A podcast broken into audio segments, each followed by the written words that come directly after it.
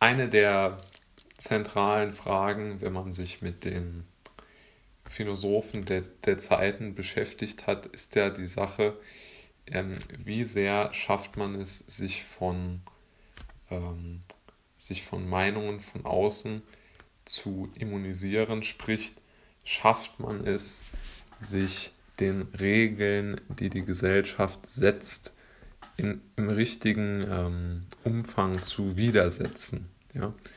Und ich habe mir mal überlegt, welche zwei Arten von Regeln besonders unnötig sind und welche man deshalb enorm gut ähm, oder was heißt enorm gut, wo es wirklich, äh, bei denen es wirklich Sinn macht, sie aktiv und wissentlich äh, zu brechen. Denn man muss sich ja eins klar machen, es ist eigentlich nur sinnvoll, Regeln zu brechen, die auch als solche ganz klar ähm, definiert worden sind. Also äh, da darf man jetzt gar keine, gar keine Umschweife machen. Also es macht, es ist ein ganz, ganz schlechter ähm, Teil der Übung zu sagen, man, man weiß nicht, dass irgendeine Regel bestanden hat und man hat sozusagen aus Unwissenheit gehandelt, sondern es ist viel besser, sich zu überlegen, welche Regeln sind einfach Quatsch und gegen welche kann ich wirklich sehr einfach dann dementsprechend verstoßen und somit einen positiven Vorteil für mich selbst ähm, herausarbeiten und äh, herausstellen und somit was Positives für mich herausholen. Die erste Regel, die ich mir überlegt habe, die eigentlich überhaupt gar nicht sinnvoll ist, sind solche Regeln, die ein Signal, Signal für eine Gruppenzugehörigkeit darstellen. Das kann was harmloses sein, wie zum Beispiel das Tragen eines Fußballtrikots, wenn man äh, beispielsweise in ein Stadion geht. Dort äh, ist sicherlich jetzt keine besondere äh, Botschaft dahinter, sondern einfach nur die Sympathiebekundung natürlich für den Verein. Anders sieht es dann schon aus aus meiner Sicht bei solchen Sachen wie dieser Gendersprache, weil ähm, diese Gendersprache so eine Art kryptische Übermittlung eines äh, politischen Standpunktes ist.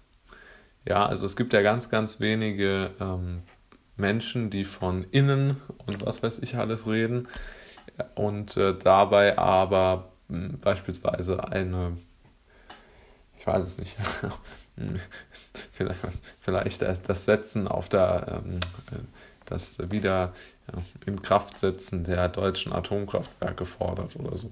Ja, also man weiß eigentlich, wenn jemand dieses Gendern verwendet, dann verbindet er damit auch eine ganz klare politische Haltung. Ja, also das ist meistens sehr ähm, vermeintlich äh, ökologisch bewusst, auch sehr, sehr, also auf jeden Fall planwirtschaftlich und dann ähm, auf jeden Fall auch sehr konform, was äh, halt äh, Lockdowns, äh, solche Sachen, Freiheitseinschränkungen angeht. Also es ist eine sehr klare politische Agenda, die die Menschen, die die Gendersprache benutzen, so an den Tag legen. Ja, so sieht man ja auch die öffentlichen Vertreter der dementsprechenden Parteien, die äh, sich besonders aufs Gendern verlegt haben, sind auch die Parteien, die am meisten für Freiheitseinschränkungen, Planwirtschaft und ja auch in gewisser Weise den Abbau von, ähm, ja, wie soll man es nennen, von, wie Sie es nennen, von irgendwelchen ähm, Ungerechtigkeiten, also die eigentlich ein großes Augenmerk auf Ungerechtigkeiten legen.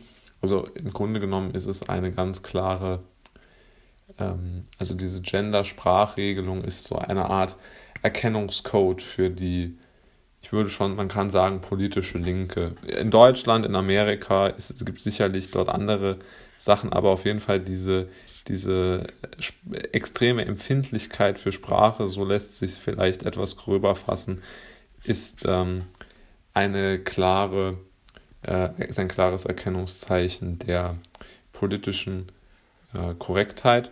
Und wenn man jetzt zum Beispiel links ist und äh, oder links eingestellt ist, beispielsweise in wirtschaftlichen Fragen, dann kann man sicher jetzt nur mal als Beispiel von der von den linken Parteien oder deren Parteiführung zumindest absetzen, indem man diese linke, diesen linken Gender-Sprech nicht verwendet. Also es wäre eine klassische Art von äh, Rebellion gegen eine Regel, die sehr, sehr sinnvoll wäre oder die einen, einen Ausdruck ähm, zur Geltung bringen würde.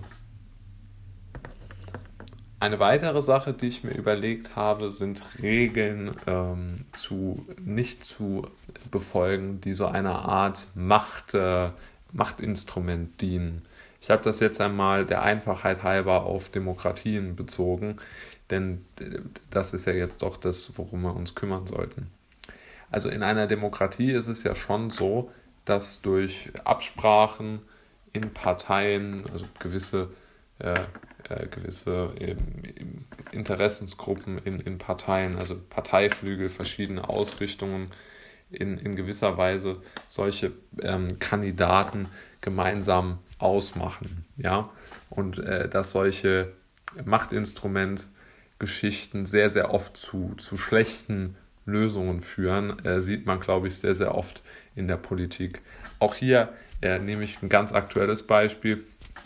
Also jeder, der Politik aufmerksam beobachtet, hat gesehen, dass Annalena Baerbock den Wahlkampf für die Grünen nicht äh, gewinnen kann. Also es war völlig klar.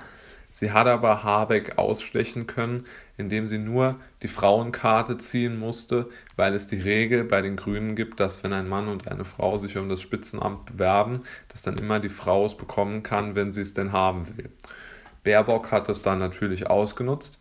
Aber Habeck hat aus meiner Sicht den Fehler gemacht, dass er sich nicht öffentlich hingestellt hat und gesagt hat, also das mit dem Feminismus ist ja schön und gut, aber es kann nicht sein, dass hier ähm, einfach nur aufgrund äh, einer, einer solchen Sache, einer solchen unsinnigen Regel, äh, Frau Baerbock äh, mich hier, mir hier praktisch meine meine Kandidatur vermasselt hat, denn ich kann mir nicht vorstellen, dass, dass er damit gerechnet hat, dass sie das wirklich machen will. Und aus meiner Sicht hat er dort einen ziemlichen Fehler begangen, denn er hatte eigentlich nichts zu verlieren und äh, aber das ist ja äh, eigentlich auch ein weiteres Bestätigen aus meiner Sicht, dass es diese Regeln äh, gibt und dass die ja sehr, sehr stark befolgt werden, denn es ist ja gerade eine irrationale eine geradezu irrationale Haltung gewesen. Und äh, genau das bestätigt ja die These, dass diese Regeln im Grunde genommen doch sehr, sehr einflussreich ja auch auf unser Leben sind. Ist ja gar keine Frage.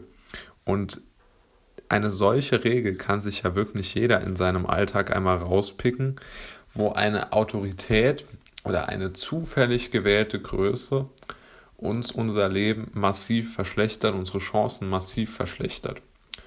Und diese zahlreichen Beispiele führen eigentlich letztendlich dazu, dass wir uns nicht trauen, so wirklich aktiv zu werden. Ja, man muss es manchmal so abstrahiert sehen, weil man ja nicht jeden Einzelfall genau sich herauspicken kann. Aber man kann sich ja gut vorstellen, dass man ähm, beispielsweise das gleiche Problem hat, wenn äh,